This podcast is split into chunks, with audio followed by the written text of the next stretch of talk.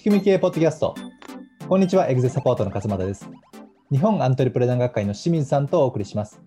本日のテーマは、ザッポスから学んだことについてお話をしていきます。清水さん、よろしくお願いいたします。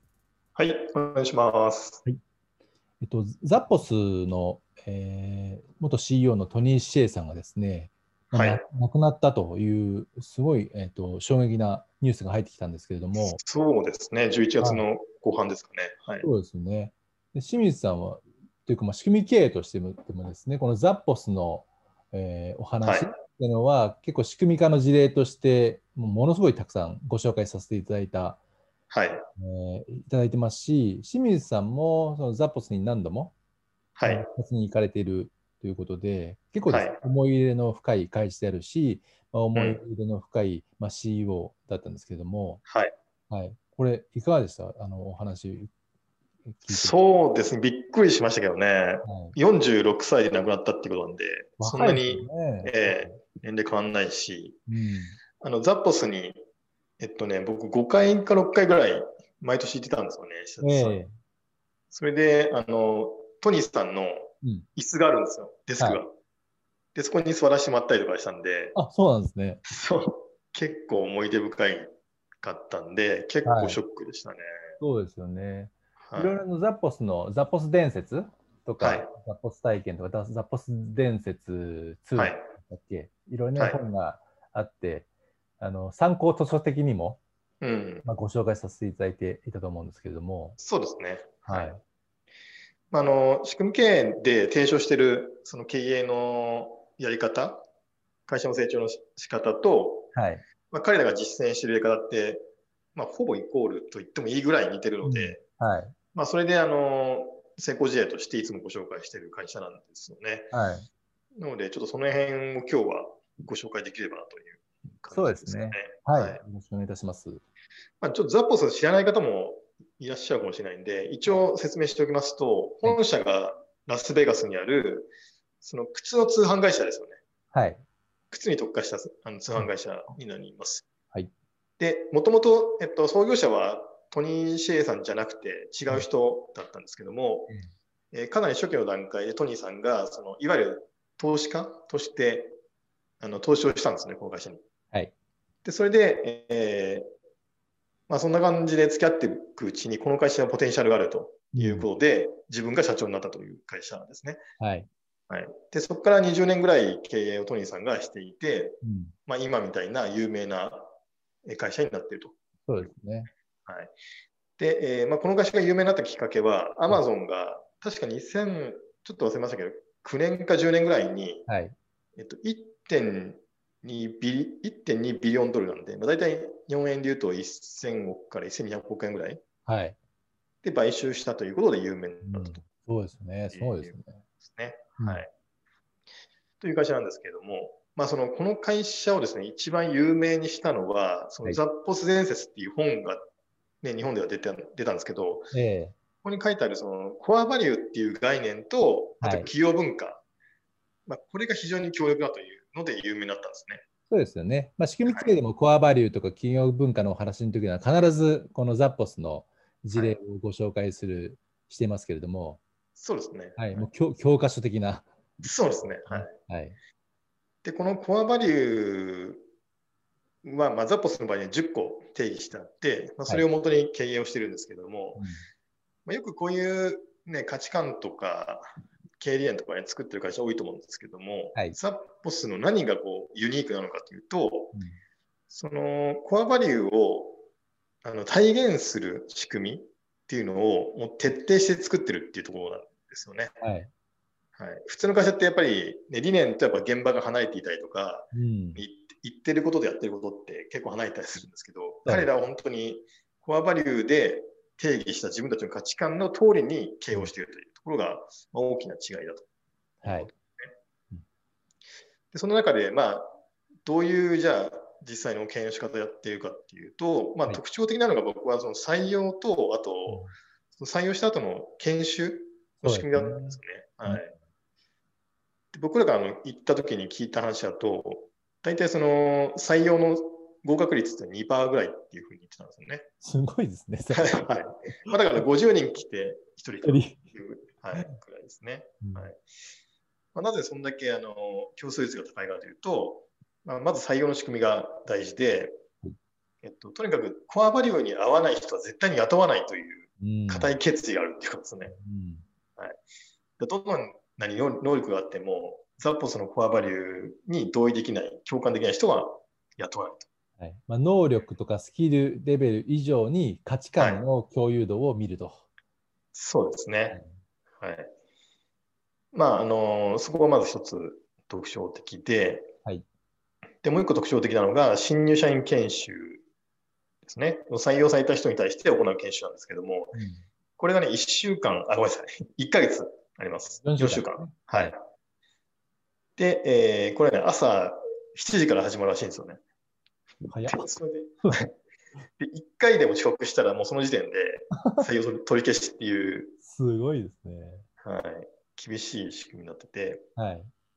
で結構これ、ザッポスのですね、あの社内見学しに行くと、なんかこうみんなこう自由に仕事していて、すごい楽しそうにやってるんですよね。うん、あの学生の、なんていうの、あの学園さんみたいな感じのノリでやってるんですけど、えー、でそういう雰囲気は自由にしてるんだけど、その仕事に関してはめちゃくちゃ厳しくやるっていうのがこのザッポスなんですね。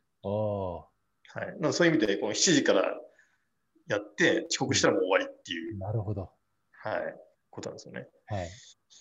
で、この新入社員研修の特徴的なのが、これ全社員が同じトレーニングを受けるということなんですよね。うん、普通あの、例えば、今回の会社だと、役員の人はこういう研修受けなくていいとか、あそうですね。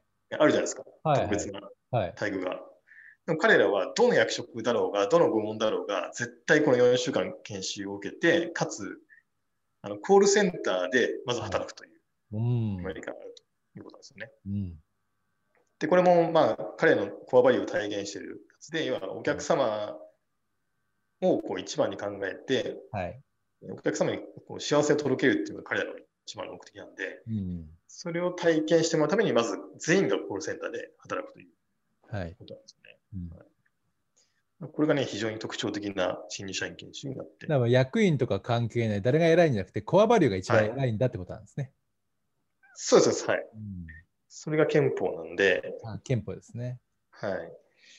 それで、えー、合わない人は辞めていくということですね。4週間ね、それあの、はい、コアバリューに基づいて教育して徹底的に染み込ませるっていうのが、はいね、もうその後はずっとコアバリューありきで、はい、あの仕事ができると。うん、はい。すごい、ね、まあ、そうですね。なかなかまあ中小企業の場合だと、4週間ももちろんできないと思うんで、そのフルタイムで研修っていうのは。はい、まあ、ただ、ほとんどの会社ってやっぱり、入社したらちょっと簡単なこうオリエンテーションやって、はい、その後大体 OJT でもやっていくみたいな感じじゃないですか。はい。それだと、そのコアバリューをベースにした経営をやっていくにはちょっと足りないっていうことだと思うんですよね。うん、ただあれですね、考え方は非常に参考にできるので、その4週間をみっちり、もうそのコアバリュー研修にだけ使うのではなくて、うん、実際こう働いている期間内でも、コアバリューをもとにいろいろ判断するとか教育するっていうのは継続してできると思うんですよね。うん、そうですね。そういうふうにね、参考すると、参考にするといいんじゃないかなというふうに思いますね。うん、そうですね。はい、はい。っていうのがまあ採用と新入社員研修のところで、あとね、まあもちろんその人事評価制度に関しても、はい、このコアバリューをベースにできているかどうかっていうのを判断するということになってくるということですね。うんはい、あとですね、まあ、ちょっと共有するべき点としては、ザッポス流リーダーシップのヒントっていうですね、えー、のがありまして、うん、これがですね、いくつあるのかな？ちょっといくつかあるので、上げてみたいと思うんですけども、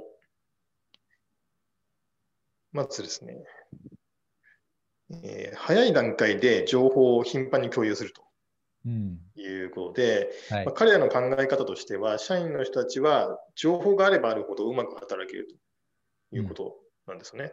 うん、なんで、会社にとって悪いニュースだろうが、良いニュースだろうが、うん、なるべく多くの情報を社員の人たちと共有するという姿勢ですね。はい、で、これが一つ目で。はい、で、もう一個が、情報と同時に数字を共有しましょうと、うん。えー、いうことで、まあ、数字は嘘をつかないと。いうところで、社内のこう数字、指標ってあると思うんですけれども、予算とか収益とか、えー顧客満足度とか、そういうのを、えー積極的に共有すると、うんいうことですね。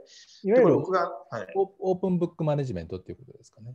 そうですね、はうんい。財務スコアももちろんやりますし、はい。あと僕があの見学しに行った時には、まあ、コールセンターなんでね、これは結構多くのところでやってるかもしれませんけども、顧客満足度だとか、うんなんかそういうお客さんからのフィードバックだとかっていうのが壁に貼ってあってですね、あはい。はい、なんか共有されてるっていうのがありましたね。なんか垂れ幕になってるとか。そうそうそうそう、はい。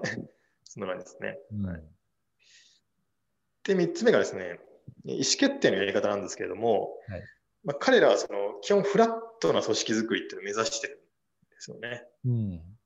なので、こうトップダウンで一方的に決定するんじゃなくて、まはい、あ委員会っていうのを作っているということなんですね。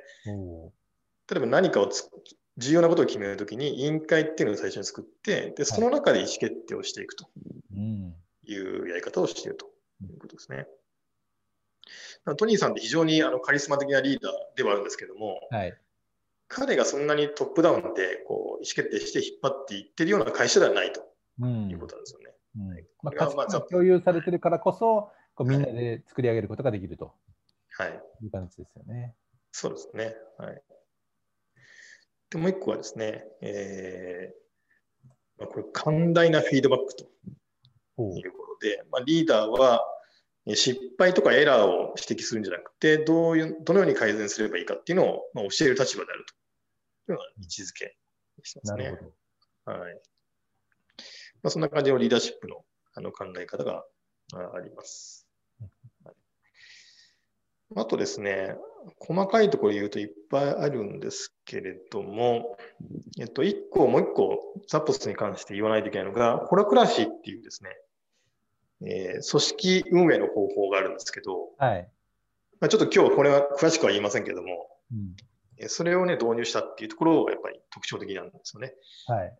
で、このホラクラシで何かって言いますと、あの、いわゆる、こう、多段階の階層構造じゃなくて、なるべくフラットな組織づくりを目指しましょうっていうのがホラクラシで、まあ、かつその組織を厳格なルールに沿って、まあ、運営するということなんですよね。はい。で、これをね、世界最大規模のホラクラシー組織を作ったっていうのが、一個ね、トニーさんの大きな功績なんですね。なるほど。はい。で、そのホラクラシーを導入するにあたって、でもね、社員数の20%弱ぐらいを辞めたらしいんですよね。